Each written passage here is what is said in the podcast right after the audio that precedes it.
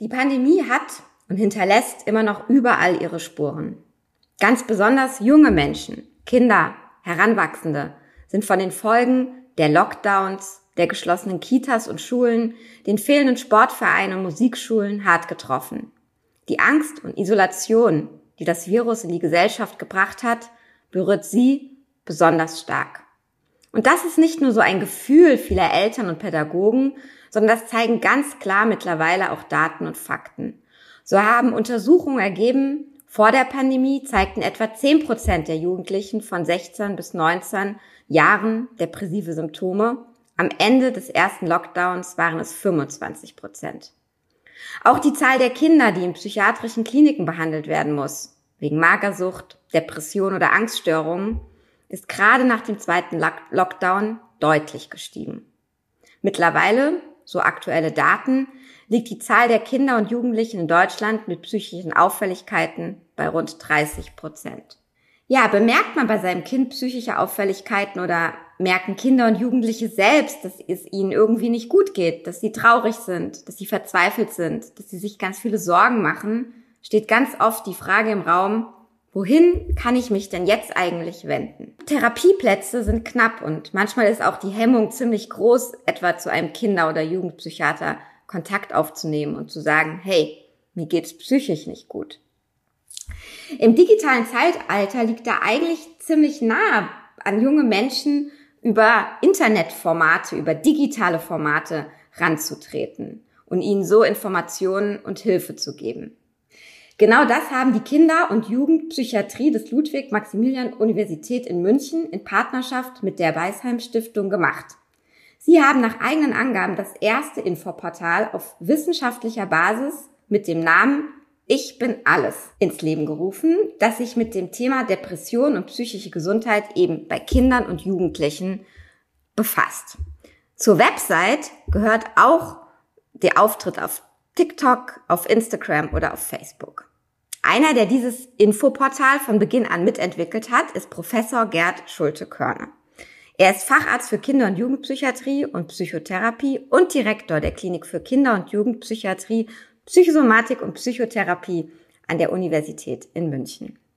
Ja, mit ihm will ich gleich darüber sprechen, wie man Kindern und Jugendlichen in psychischen Schieflagen helfen kann und warum ein digitaler Zugang dabei so wahnsinnig wichtig sein kann. Mein Name ist Lucia Schmidt. Ich freue mich sehr, dass Sie uns heute zuhören. Und jetzt begrüße ich ganz herzlich Herrn Professor Schulte-Körner. Hallo. Hallo, Frau Schmidt. Ich bin Dr. Falk Stierkart und leite ein medizinisches Versorgungszentrum in Erlangen. Der Job als niedergelassener Arzt ist nicht unattraktiv, aber er scheitert oft schon an der Wurzel. Wenn unser Studiensystem nicht darauf ausgelegt ist, genug Ärzte in guter Qualität auszubilden, wie soll die medizinische Versorgung in Mittelfranken dann gedeckt sein? Die besondere Nähe der niedergelassenen Haus- und Fachärzte ist in Gefahr. Was die Gesundheitspolitik jetzt dringend ändern muss, erfahren Sie auf rettetdiepraxen.de. Ja, Herr Schulte-Körner, ich habe gerade Zahlen genannt. Die Pandemie hat dazu geführt, dass es vielen Kindern und Jugendlichen nicht gut geht. Was ist denn im Moment bei Ihnen in der Klinik los? Ja, im Moment muss man sagen, ist eine gewisse Entspannung eingetreten, jetzt zwischen der dritten und vermutlich der vierten Welle. Allerdings haben wir dramatische Zeiten hinter uns, denn gerade in der zweiten Welle, also mit einer gewissen Verzögerung von ungefähr vier, fünf Monaten, nachdem der erste Lockdown passiert, ging es den Kindern wirklich schlecht. Wir haben viele Anfragen bekommen von Eltern, die gesagt haben, unser Kind ist zunehmend depressiv, hat ganz viele Ängste, wir kommen mit dem Kind nicht zurecht, was können wir tun? Es fehlen die sozialen Kontakte zu den Freunden. Auch mit dem Homeoffice klappt das überhaupt nicht. Wir können nicht einerseits unseren Beruf ausüben, andererseits die Kinder unterstützen. Es gab vielfältige Anfragen auch wegen Jugendlichen, die plötzlich Schwierigkeiten mit dem Essen hatten, die weniger gegessen haben, wo es dann um dringende stationären Aufnahmen ging. Insgesamt muss man sagen, ist der Bedarf an stationärer Kinder- und Jugendpsychiatrischer Versorgung enorm gestiegen in der Corona-Zeit. Sicherlich auch damit begründet, dass wir immer schon mit 100 Prozent alle Betten belegt haben. Und jetzt kam noch die Pandemie dazu und die hat gezeigt, dass da eigentlich viel mehr Ressourcen notwendig sind, die wir in dem Moment in dem Maß auch nicht bedienen konnten. Mhm. Ja. Das heißt, es hat Lücken aufgezeigt, die wir eigentlich schon vorher hatten. Ja, von daher ist ja die Idee auch irgendwie zumindest die Hemmung, sich an sie zu wenden oder den Zugang ein bisschen zu vereinfachen, gut, ein solches Infoport Infoportal ins Leben zu rufen. Sie waren da von Anfang an dabei. Ähm, ich habe eben schon gesagt, es ist eigentlich eine naheliegende Idee, das im digitalen Zeitalter für junge Menschen auch digital zu machen. Wie konkret sind Sie darauf gekommen? Ähm, waren es auch Patienten, die Sie da ein bisschen drauf gebracht haben? Und warum genau diese Form des Infoportals? Ja, die Idee kam daher, dass wir eine sogenannte Behandlungsleitlinie entwickelt haben für Kinder, die depressiv erkrankt sind. Und diese Behandlungsleitlinie äh, beinhaltet Informationen, was die beste Therapie ist, wie man die Therapie aufsucht, wie lange man eine Therapie machen soll und vor allen Dingen auch natürlich Informationen gibt, was passiert, wenn eine Therapie nicht hilft und was wären Alternativen. Diese Leitlinie wurde von Expertinnen und Experten gemacht, ohne dass Kinder und Jugendliche beteiligt waren. Auch der Text, der da entstanden ist, der in der Fachcommunity sozusagen umgesetzt werden soll, war nicht für Kinder und Jugendliche verständlich. Wir sehen aber, dass Kinder und Jugendliche viele Ressourcen haben und dass wir in ihrer Verantwortung für die eigene Gesundheit viel mehr ernst nehmen müssen. Und das ergänzt sich eigentlich mal in dem klinischen Eindruck, dass die Kinder und Jugendlichen in den Therapien immer gesagt haben, warum werden wir eigentlich nicht gefragt, welche Art von Therapie wir möchten? Wir werden auch bei Forschungsfragen eigentlich nie mit einbezogen. Also der Grundgedanke der Partizipation von Kindern und Jugendlichen in auch tatsächlich wichtigen Entscheidungen der Behandlung und aber auch der wissenschaftlichen Forschung hat bisher nicht stattgefunden. Und das, denke ich, müssen wir dringend ändern. Denn gerade das Ernstnehmen der Sorgen der Kinder und Jugendlichen muss unserer Gesellschaft eines der größten Anliegen sein. Und ich glaube auch, wenn wir das tun und wenn wir die Ressourcen der Kinder besser erkennen und sie darin stärken, dass vielleicht auch manche Kinder und Jugendliche in Zukunft weniger häufig erkranken. Mhm, mh. Jetzt haben Sie sich für das Thema Depression entschieden in diesem Fall. Also das äh, Infoportal geht insgesamt um Gesundheit, äh, also psychische Gesundheit, aber eben mit dem Schwerpunkt Depression. Jetzt haben Sie selbst eben gesagt, es sind ja noch ganz viele andere Erkrankungen auch aufgetreten. Angststörungen, Essstörungen, also die sind schon immer da, aber auch jetzt ganz akut. Ähm, warum das Thema Depression? Depression hat deshalb einen großen Stellenwert, weil es sehr häufig auftritt weil Depressionen nicht selten auch chronisch verlaufen.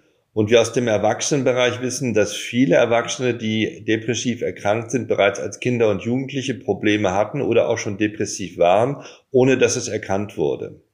Wenn man sich anschaut, dass im Durchschnitt in Europa ein Kind, was depressiv erkrankt ist, zwei Jahre braucht, bis sie die richtige fachärztliche Behandlung bekommt, ist das viel zu lange.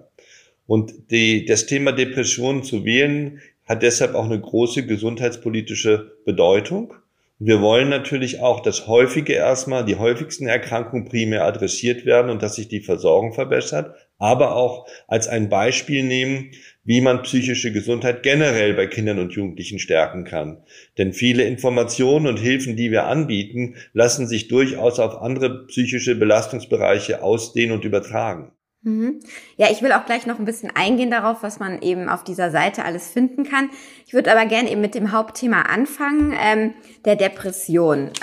Uns hören vielleicht auch jetzt Leute zu, die sich genau die Fragen stellen, ähm, ist mein Kind depressiv oder Jugendliche, die sagen, ähm, ist das schon eine Depression? Ähm, vielleicht können Sie dazu was sagen. Was sind so die ja, Symptome, wo man aufschrecken oder hellhörig werden sollte. Und ich meine, Kinder und Jugendliche ist immer so ein Riesenbegriff. Da reden wir ja von Kleinkindern bis eben zu den 18-, 19-Jährigen. Soweit man das in kurzen Sätzen kann, gibt es da auch Unterschiede in den Altersgruppen. Die Depression im Kindes- und Jugendalter ist tatsächlich abhängig von der Entwicklung des Kindes.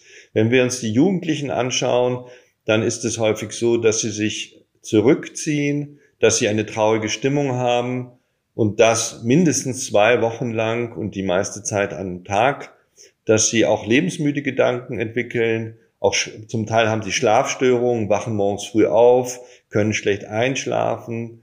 Zum Teil ernähren sich auch die Kinder und Jugendlichen mit Depressionen schlecht. Sie essen entweder zu viel oder zu wenig. Wenn wir jetzt aber in das Vorschulalter schauen, auch dort kann eine Depression bereits schon auftreten, dann ist es eher anders. Die Kinder sind häufig leicht irritierbar.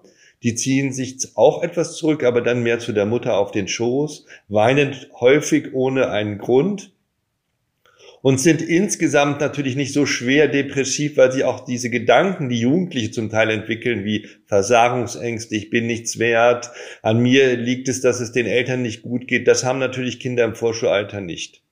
Im Grundschulalter ist schon eine gewisse typische Symptomatik da, nämlich auch hier, dass die Kinder sich zurückziehen und traurig sind. Und bereits im Grundschulalter treten solche, wir sagen, defizitären Gedanken oder negativen Gedanken auf, nämlich, dass sie das Gefühl haben, nicht ähm, was wert zu sein, dass sie zum Teil auch Schuldgefühle entwickeln, dass es jemand schlecht geht oder dass es der Klasse schlecht geht oder dass Mitschüler unter ihnen leiden. Und was man nicht vergessen darf, ist, dass häufig auch eine Konzentrationsprobleme mit auftreten, die dazu führen, dass die Kinder Schulprobleme haben. Nicht selten ist zum Beispiel das Auftreten von unerklärlichen Leistungsnachlass in der Schule schon ein Hinweis auf eine beginnende depressive Entwicklung. Jetzt haben Sie ja gesagt, eben die Frage auch, bin ich schuld, bin ich äh, ja das überhaupt noch wert? Das sind so Symptome. Haben Sie sich deswegen auch für den interessanten Namen Ich bin alles ähm, im Portal entschieden? Also zu sagen, hey, hier spielst du die Hauptrolle? Ich bin alles ist eigentlich unsere zentrale Botschaft. Ja, wir wollen Ressourcen stärken, wir wollen motivieren, wir wollen weg von der rein defizitorientierten Perspektive zu dem, was Kinder und Jugendliche an Entwicklungsperspektive haben. Und die sehen wir durchaus positiv. Und wir wollen sagen, mhm. ich bin stark, ich bin schlau, ich bin klug, ich bin mutig. Und das heißt eben, wir sehen durchaus, dass Kinder und Jugendliche in ihrer Altersgruppe und aus eigenen Ressourcen heraus auch viel bewältigen können. Und das wollen wir stärken, das soll auch der Titel sagen.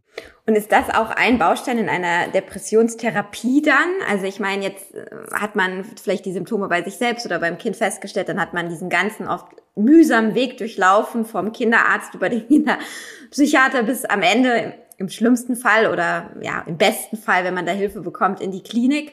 Ähm, wie sieht so eine Therapie da aus und wie sind die Erfolgschancen? Also wie können Sie da auch ermutigen, diesen Weg zu gehen? Also der Weg ist abhängig davon, wie schwer man erkrankt ist, extrem wichtig. Und man sollte auch rechtzeitig sich Hilfe suchen und rechtzeitig auch die Psychotherapie aufsuchen, die ja überwiegend ambulant angeboten wird. Und eine ambulante Kinder- und Jugendlichenpsychotherapie in Deutschland orientiert sich im Wesentlichen, wir nennen das Richtlinienverfahren, das sind verhaltenstherapeutische Ansätze, tiefenpsychologische, analytische oder systemische Ansätze. Und die Wirksamkeit dieser Therapieformen ist nicht schlecht. Und je eher man sich in die Behandlung begibt, desto höher wahrscheinlich ist es, dass auch die Therapie viel wirkt. Aber man muss dazu sagen, es kommt nicht nur auf das Kind alleine und auf die Therapie an, sondern auch auf die Umwelt. Denn wichtig für eine positive Entwicklung ist auch, dass die Eltern den Kindern den Rücken stärken und dass auch die Integration klappt. Also dass die Kinder auch in der Schule gut aufgefangen werden und dass auch die altersgleiche Gruppe unterstützend ist. Denn nur die ganzheitliche Perspektive, auch in einer Therapie, ist das Zentrale und das darf man nicht aus den Augen verlieren.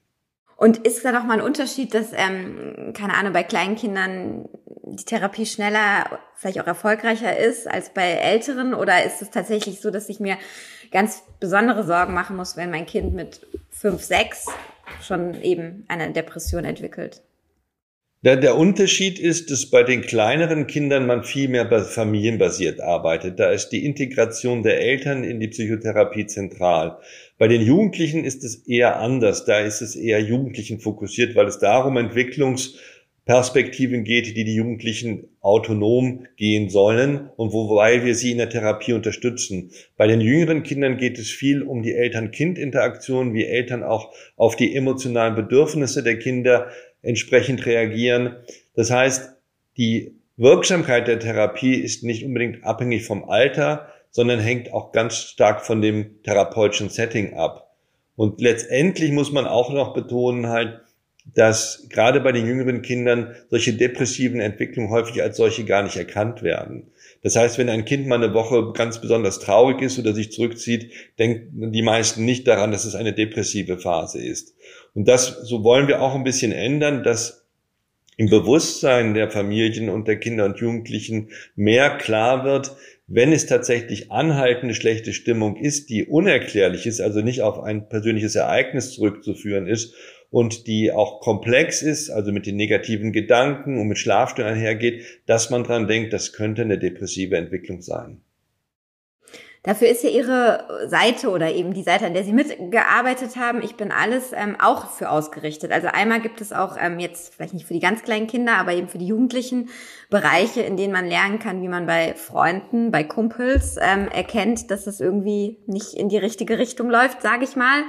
Und das Gleiche gibt es auch für Eltern. Ähm, Vielleicht können Sie da drei Dinge mal nennen oder Tipps geben, wie ich mich verhalten kann, als Freund oder auch als Eltern, wenn ich merke, mein Kind ähm, oder meinem Freund geht's nicht gut? Ja, die Freunde, gerade die engen Freunde, haben eine ganz wichtige Bedeutung, indem sie den Freund oder die Freundin direkt ansprechen. Also das ist die erste klare Empfehlung. Merkst du, dass es deinem Freund, Freundin schlecht geht, sprich ihn an. Nicht in dem Sinne halt, du, ich sehe schon, du bist depressiv, ich kann dir versuchen zu helfen, sondern erstmal überhaupt jemanden zu signalisieren, obwohl du dich verändert hast, obwohl es dir schlecht geht, halte ich zu dir. Ich, die Freundschaft ist dadurch nicht gefährdet. Ich glaube, das ist das erste wichtige Signal. Das zweite ist, dass Freunde dann auch verstehen können halt, Mensch, du selbst merkst es vielleicht gar nicht, weil das für dich ein Teil deiner Veränderung ist, die so schleichend sich vollzogen hat, aber wir merken, du hast dich extrem stark verändert und wir sehen, dass es dir viel schlechter geht, also dem zurückzuspiegeln, da ist was mit dir passiert, was nicht normal ist und worum man sich kümmern sollte. Und der dritte Schritt ist zu sagen halt, du, ich habe gehört, da gibt es Hilfe, hier und sind diese Nummern oder hier sind diese Kontaktadressen. Geh doch da mal hin und wenn du das alleine nicht schaffst, ich begleite dich gerne dabei. Für Eltern ist es enorm wichtig, auch tatsächlich zu beobachten, also die enge Beziehung zum Kind, zu sehen halt, da hat sich was verändert, ist das Erste. Dann natürlich nicht zuwarten und sagen halt, naja, das wird sich schon legen, sondern auch hier von Elternseite das Kind, den Jugendlichen direkt ansprechen und versuchen zu verstehen, was passiert ist. Manchmal gibt es ja auch tatsächlich Anlässe, zum Beispiel Mobbing in der Schule, worüber die Kinder und Jugendlichen nicht gerne sprechen, weil sie das als ein persönliches Defizit erleben, anzusprechen, was ist passiert, was hast du in der Schule erlebt, was machen deine Freunde mit dir, warum kommst du eigentlich immer so spät aus der Schule, was ist dir auf dem Schulweg passiert, ist zum Beispiel etwas, wie Eltern direkt und ganz hilfreich die Jugendlichen ansprechen, um zu verstehen und dann sich, und das muss man auch sagen, professionelle Hilfe suchen. Denn meistens ist es dann, wenn zum Beispiel Mobbing vorliegt oder eine depressive Phase begonnen ist, sollte man das nicht in der Familie lösen, sondern sollte sich Hilfe suchen. Und da gibt es verschiedene Angebote, sei es Beratungsstellen oder aber auch die gesamte psychotherapeutisch-ärztliche Versorgung. Hm. Jetzt haben Sie das Thema Mobbing eben schon angesprochen. Das ist mir auch aufgefallen. In dem Elternbereich dieser Homepage nimmt das Thema Mobbing, also ich will nicht sagen einen großen Teil an, aber es nimmt irgendwie einen Teil ein, der einem auch relativ schnell ins Auge springt, weil es eben zunimmt und weil es am Ende zu einer Depression führen kann. Ist das der Grund? Es ist ein wichtiger Risikofaktor. Wir sehen das auch bei unseren Kindern und Jugendlichen in den Kliniken, dass viele, die dann mit einer Depression zu uns in die stationäre oder teilstationäre Behandlung kommen, in ihrer Vorgeschichte Mobbing-Erfahrungen berichten und zwar zum Teil Mobbing über ein Jahr, manchmal sogar über zwei Jahre, ohne dass eine wirkliche Lösung für das Kind, den Jugendlichen gefunden wurde. Natürlich spielt auch Stress und Mobbing führt ja auch letztendlich zu Stress, aber auch anderer Stress. Stress zum Beispiel unter Jugendlichen oder Stress auch mit Erwachsenen, sei es darum, dass Erwachsene wenig Zeit für die Kinder haben oder die Familie belastet ist oder tatsächlich ein Elternteil auch psychisch erkrankt ist und die Familie dadurch in eine erhebliche Belastungssituation gekommen ist, auch eine Rolle. Man wird immer im Einzelfall genau versuchen herauszuarbeiten, was die individuellen Belastungsfaktoren für ein Kind ist, aber die zu erkennen, ist der erste Weg, in Richtung Hilfe suchen und zwar Hilfe suchen, die tatsächlich auch spezifisch für die Familie ist. Hm.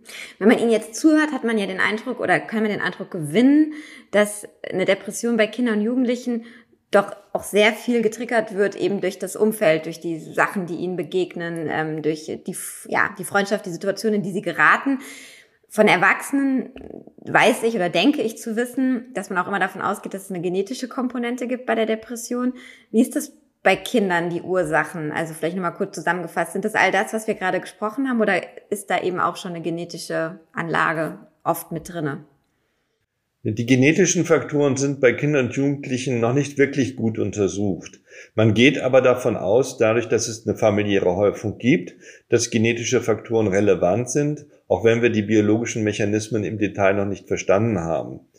Was man sicherlich gut äh, nachweisen kann, ist, dass tatsächlich Hirnfunktionen verändert sind bei Kindern, die an einer Depression leiden.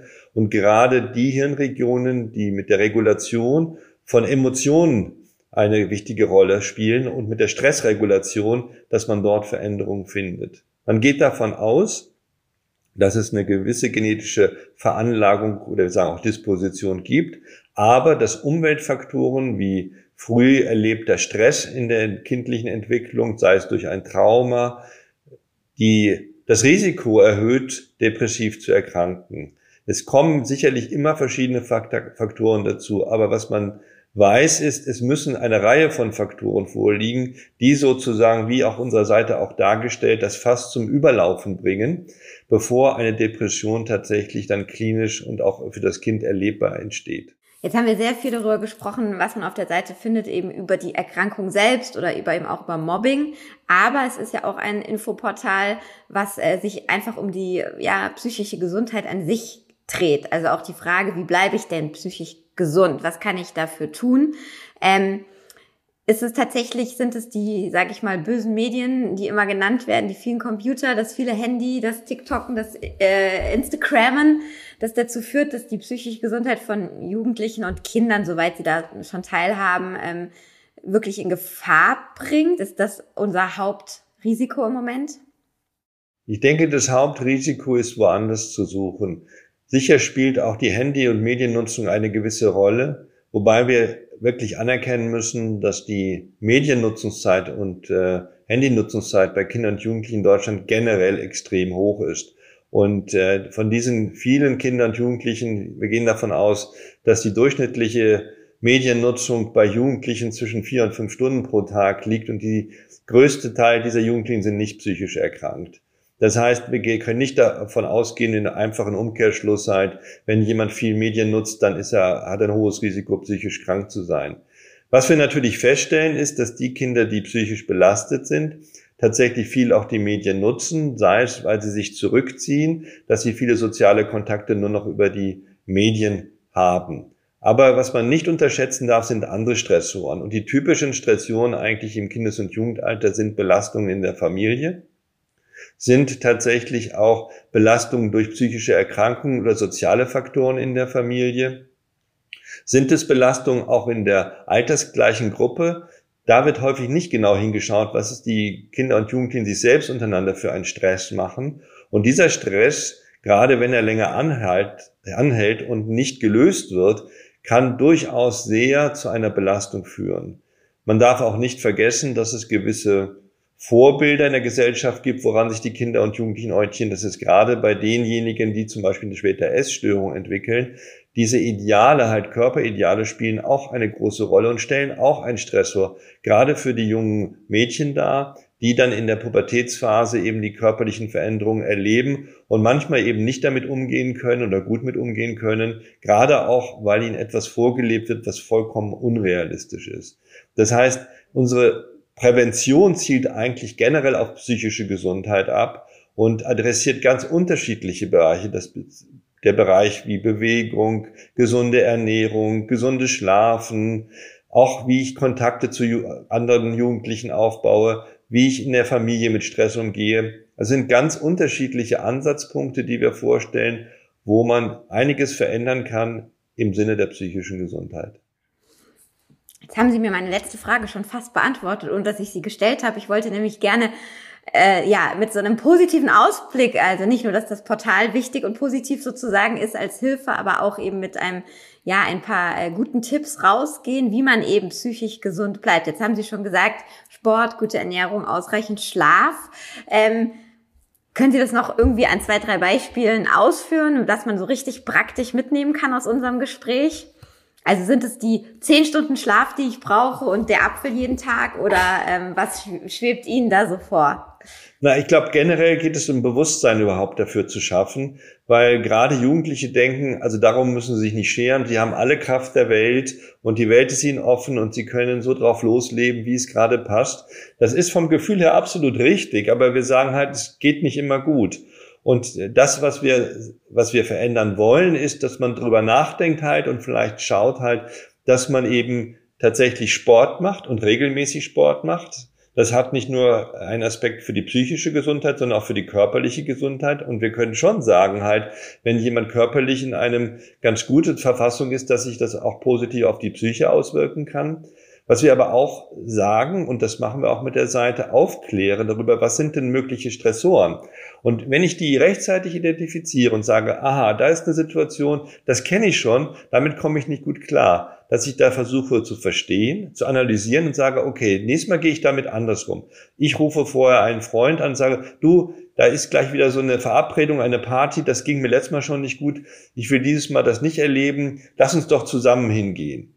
Oder die Situation mit Eltern, die wissen schon, heute Abend gibt es wieder so eine Familiensitzung, die ist besonders stressig. Dass sie sich vorher überlegen halt, okay, ich spreche mit einem Elternteil darüber und sage, wie können wir das hinkriegen, dass es heute Abend nicht wieder eskaliert, sondern wie können wir das besser gestalten. Also aktiv sein, auf Probleme zugehen und versuchen auch, die vorher schon mal zu durchdenken und sich einen Plan zu machen, wie man es vielleicht anders lösen kann, ist auch eine wichtige Botschaft. Nicht nur das gesunde Leben, was wir generell empfehlen.